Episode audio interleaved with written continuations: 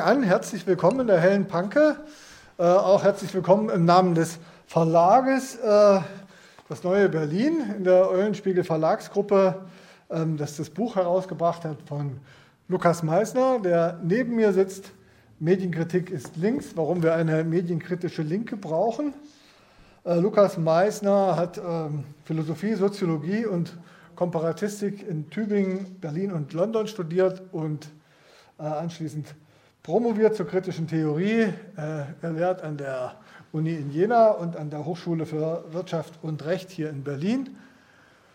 Äh, schreibt für Jacobin und diverse andere linke Medien und war auch schon mal hier in der Hellen Panke als Referent. Und zwar vor zwei, drei Jahren, da hatten wir eine Podiumsveranstaltung organisiert, was bleibt von der DDR. Ähm, heute ist ein ganz, ganz anderes Thema. Ähm, Medienkritik. Ich habe das Buch gelesen äh, und dachte, es ist jetzt so eine Auseinandersetzung mit den Medien, wie wir sie kennen. Also was äh, ist gut und böse am Fernsehen, an der Zeitung und an Social Media. Ähm, aber das Buch geht viel tiefer. Es äh, stellt im Prinzip die gesamtgesellschaftliche äh, Konstellation in Frage, ähm, von den Medien her äh, analysierend, denkend es sind viele kontroverse äh, Thesen, Themen drin ähm, und wir haben uns im Vorgespräch jetzt äh, darauf verständigt, äh, dass Lukas etwas lesen wird, vielleicht 20 Minuten ähm, und dann stellen wir Fragen, gehen in die Diskussion. Ich freue mich auch, dass so viele Leute hier sind und hoffe dann, dass wir eine gute, interessante Diskussion nachher haben werden. Ähm, Achso, mein Name ist Alexander Amberger, ich bin Mitarbeiter hier im Verein Helle Panke. Ja, vielen Dank. Freut mich, dass ihr alle gekommen seid, äh, so zahlreich erschienen seid, bekannte und unbekannte Gesichter. Es wurde ja schon gesagt, wie wir vorgehen. Also wir werden etwas, ich werde erstmal vorlesen ein bisschen, die klassische Lesung und dann werden wir in die Fragerunde gehen.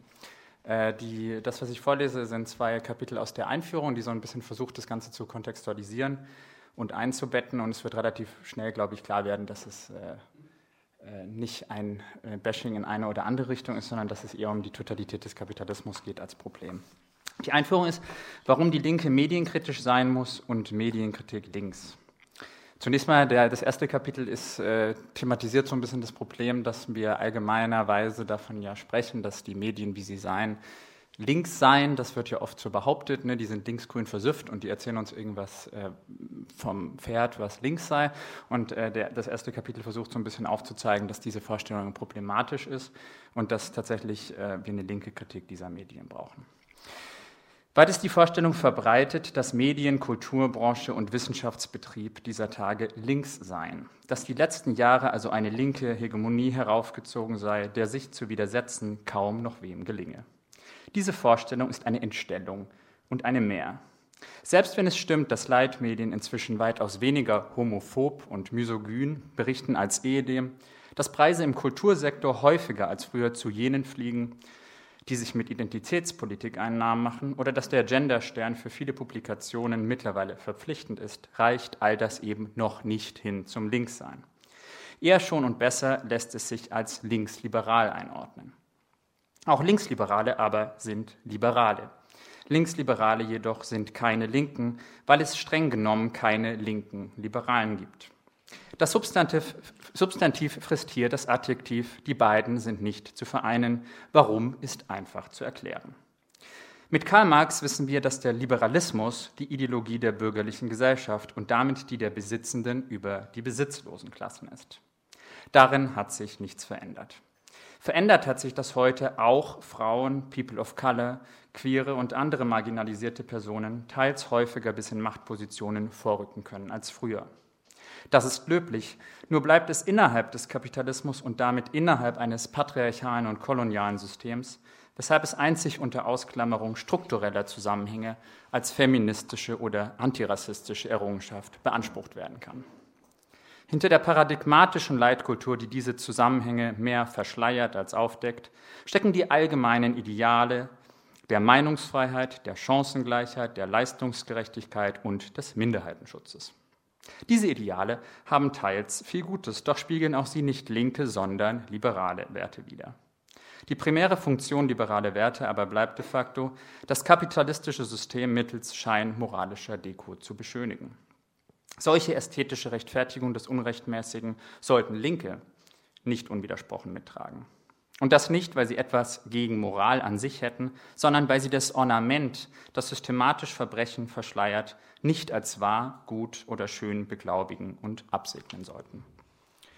Was ist aber der inhaltliche Unterschied zwischen linken und liberalen Werten, wenn wir uns mal nur auf die Werte beschränken wollen? Linke gehen über liberale Werte weit hinaus, weil sie deren kapitalistische Formatierung zurückweisen, was sie wiederum dazu befähigt, auch über den Kapitalismus selbst hinauszuwachsen.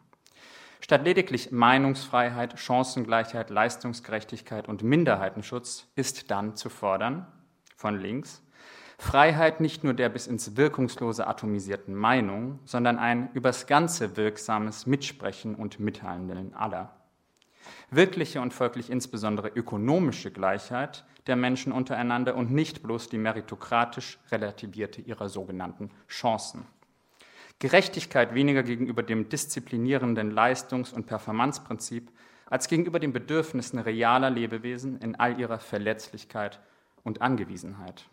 Und substanziell demokratische Durchsetzung der Interessen der Mehrheit bei gleichzeitigem Schutz der Minoritäten statt Ignoranz gegenüber ersteren unter dem Deckmantel der Verteidigung letzterer. Dabei lässt sich nun durchaus vertreten, dass diese linken Ideale liberale Phrasen ernst und beim Wort nehmen und sie so aus ihrer ideologischen Einebnung befreien wollen, um wirklich den Menschen und nicht gegebenen Strukturen und ihren Profiteuren zu dienen.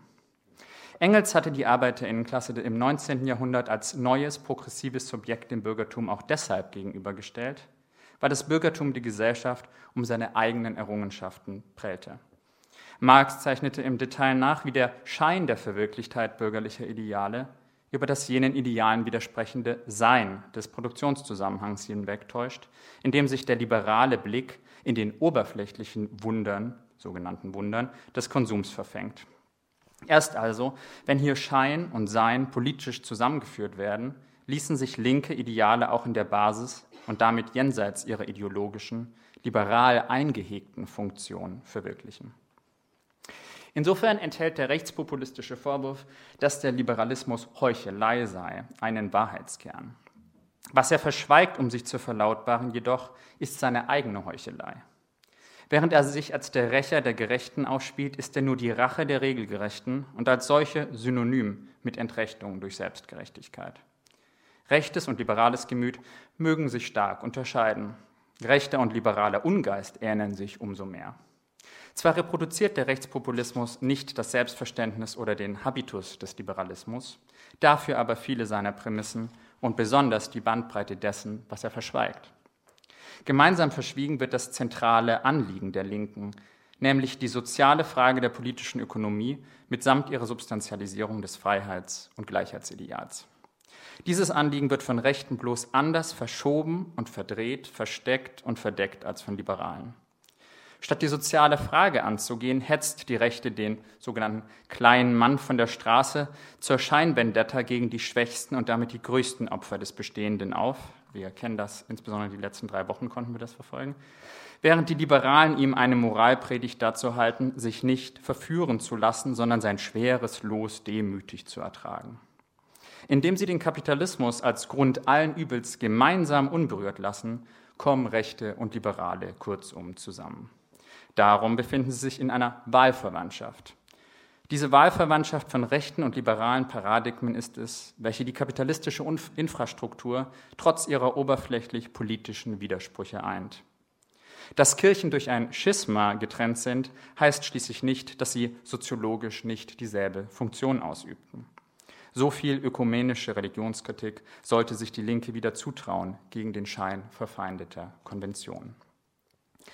Die Kirche des Kapitals teilt sich aktuell vor allem in zwei Glaubensgemeinschaften auf, nämlich ins wirtschaftsliberal eigentümelnde bis linksliberal identitätspolitische Lager auf der einen und ins konservativ bornierte bis rechtsextreme santropische Lager auf der anderen Seite.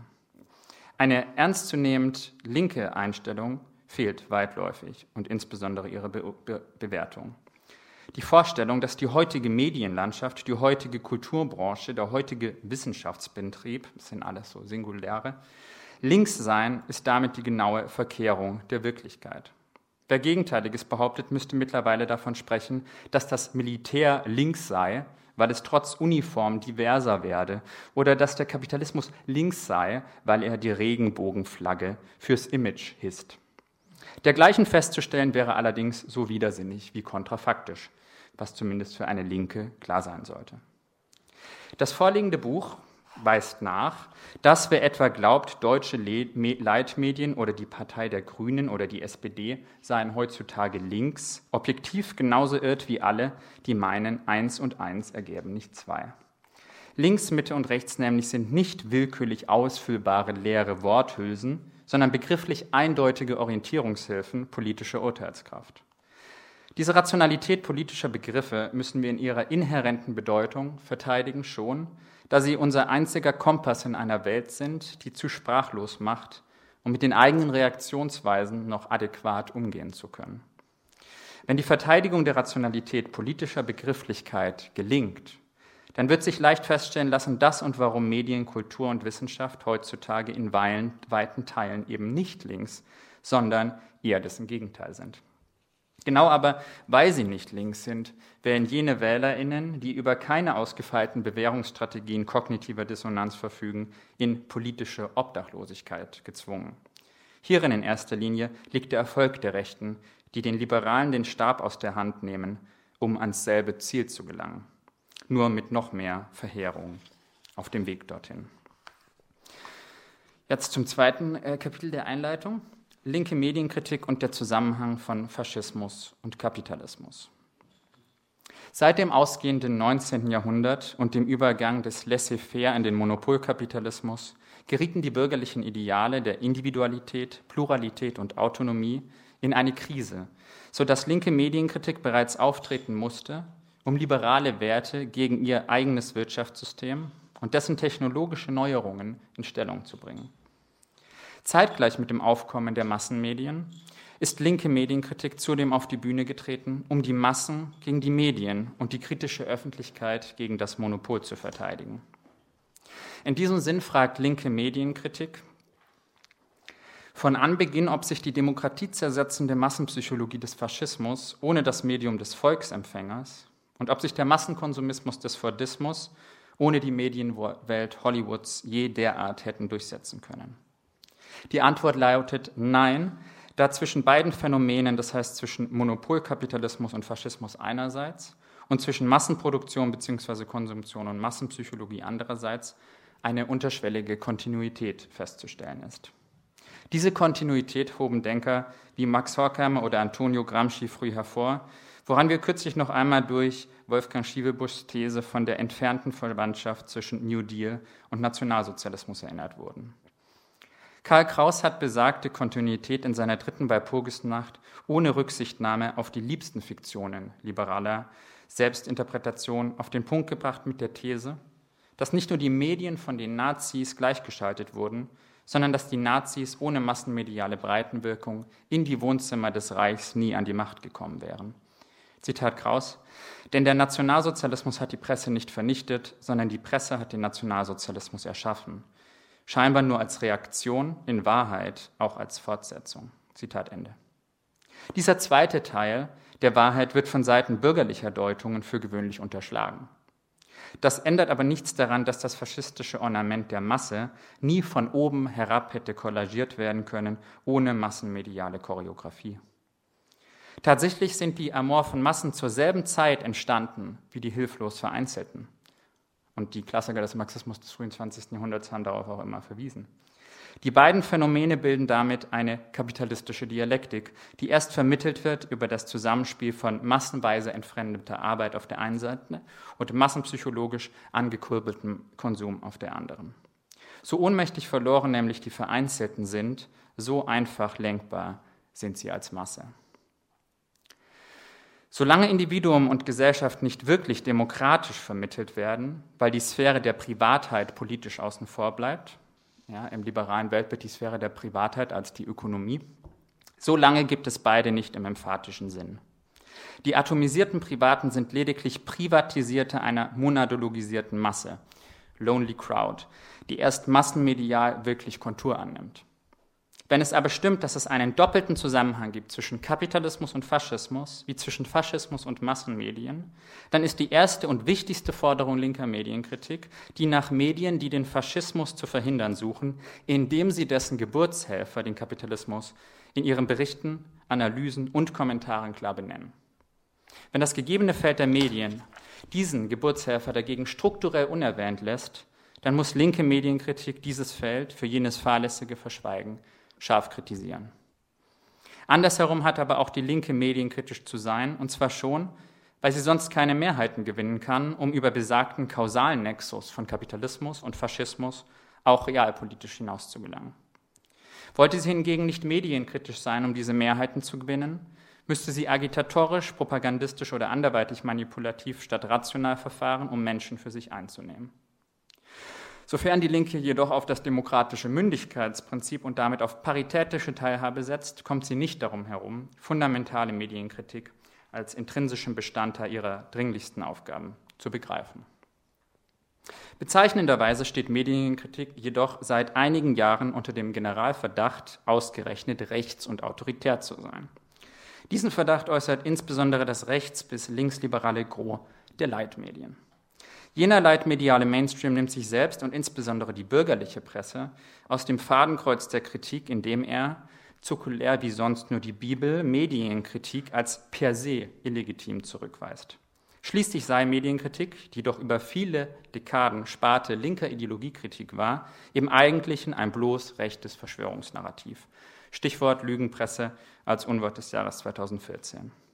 Diese Unterstellung ist eine Absurdität, die ihresgleichen sucht.